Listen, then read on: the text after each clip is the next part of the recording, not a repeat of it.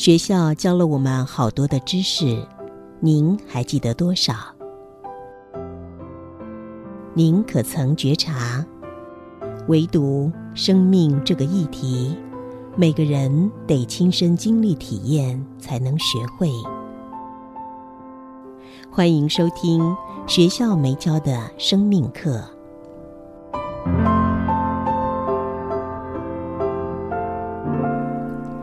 新阳心灵笔记，二零二二年六月二十一号。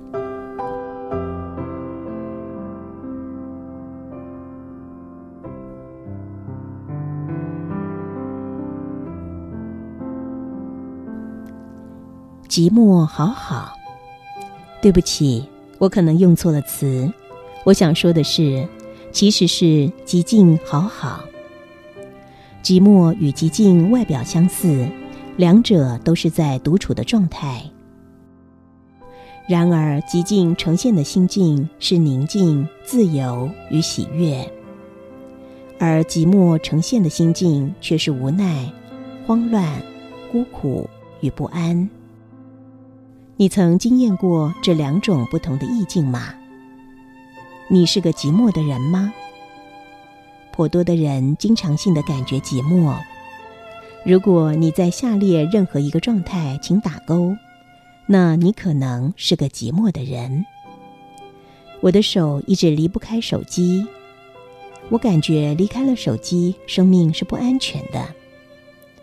我一直在手机上看着朋友给我的一些了无意义的讯息。我感觉我迫切的需要许多朋友。为了交到朋友，我愿意牺牲一些东西。我一直无厘头的参加一些无趣的与自己无关的聚会。我谈话的内容了无意义，与生命更好无关。我独处的时候，心绪不宁不安。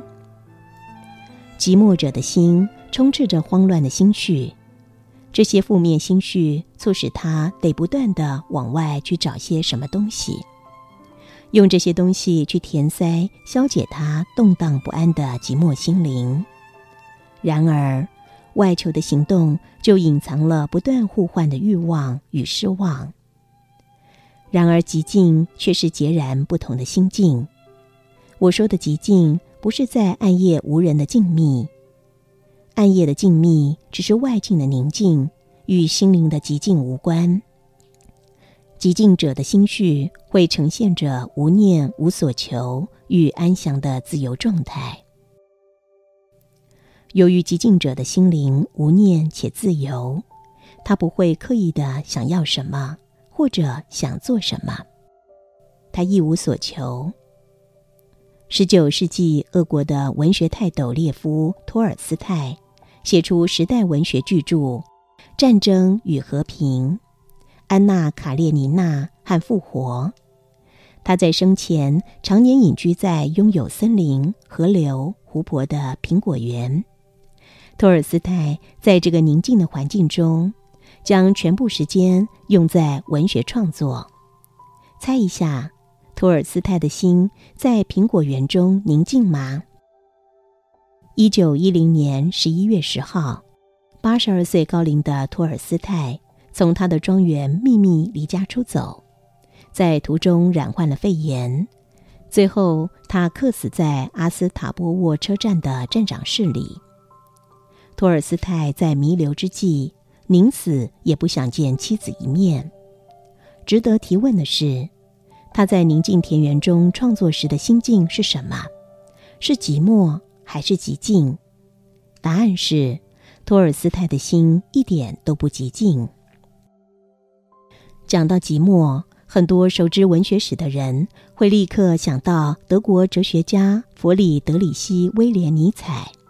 他写的作品对于后代哲学的发展影响极大，尤其是存在主义与后现代主义两个领域。他的一生与世俗一切格格不入，所以他宁可选择与寂寞相伴。他在给朋友的一封信当中写着：“归来吧，回到寂寞中来。我们俩都知道，怎么样在寂静中生活，也只有我们俩知道。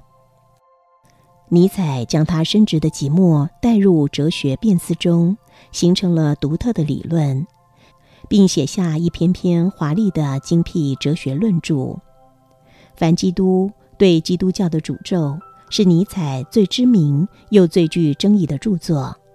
他在书中提出一个知名的主张：“上帝已死。”这句话对基督教的道德观有着严厉的批判。不论这句话在他的内在影射的心绪是什么，他广被形塑为激进的反基督教狂热者。尼采在给布克哈特的信中写着：“我已经被该亚法，也就是新约圣经中陷害耶稣基督的祭司，套上脚镣了。”在一八八九年，尼采显然已经完全发疯了，他被送到巴塞尔的一间精神病诊所。一些人主张他的发疯是被他自己的哲学思想所带来的心理失调造成的。尼采一直是孤单而与世格格不入的人，他经常自处的孤独，是标准的自我放逐的寂寞，绝非寂静。但请别误解，与外界隔绝的孤独不见得都是寂寞的。譬如说。许多人判定，二十世纪最伟大的物理学家爱因斯坦与外界隔绝的孤独不是寂寞，而是寂静。他寂静中的自由心灵引导他跳出旧有的传统典范，发现了划时代的相对论。真正心灵的宁静一点也不寂寞，在寂静中，自由、直观、灵感、创意与智慧会自然的升起。让你生命平静、喜悦、丰盛、美好。这种宁静美值，要在静心中去找寻。爱因斯坦是个天生的静心者，他愿意去感受极静的美吗？不妨拨一点时间静心吧。